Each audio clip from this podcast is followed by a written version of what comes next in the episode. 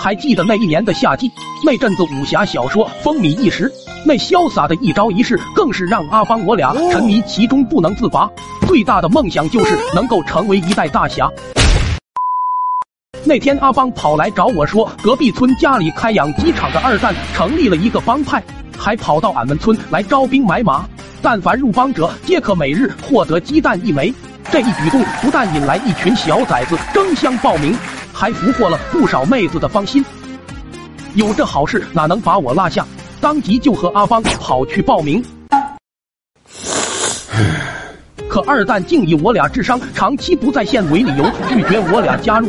听到这话，阿邦一下就怒了，指着二蛋就说：“士可杀不可辱，我要和你单挑。”你说啥？看着二蛋那边兵强马壮的一票人。我特么当时吓得冷汗就冒出来了，骚眉搭眼的说：“他他他，早晨忘吃药了。”听到这话，阿邦先不干了，直接就冲到了二蛋跟前。来呀，单挑啊！这一刻，空气都仿佛凝固了。你打的是我吗？反应过来的二蛋顿时暴怒起来，大手一挥，打他！阿邦瞬间就被淹没在人群之中。看到这一幕，我选择性的遗忘了阿邦，扔下他头也不回的就跑了，一口气跑出去二里地才停下了脚步。但隐约中还能听到阿邦的一声声惨叫在山谷中飘荡。这一刻，我突然想起了和阿邦的点点滴滴，那份多年的兄弟情谊让我顿时加快脚步往家跑去。据说那天阿邦光着腚在河里钓了半宿泥鳅才让回的家。这件事属实给了阿邦不小的打击。后来看到小说上写到深山之中长有一种黑色的圆形果实，用它炼制的丹药可以打通任督二脉。虽然听起来挺厉害，但我确实是不懂。阿邦说有了内力，连老虎都不是他对手。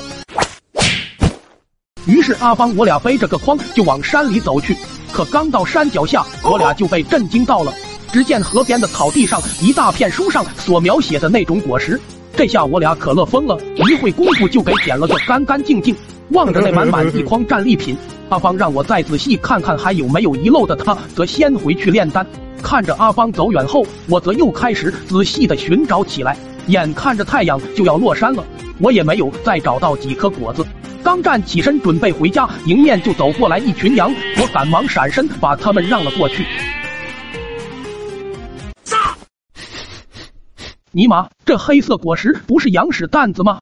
知道又要出事的我，赶紧飞了似的往阿邦家跑去。结果我刚进村，就看到他爹提了根棒子，疯了似的在后面追他。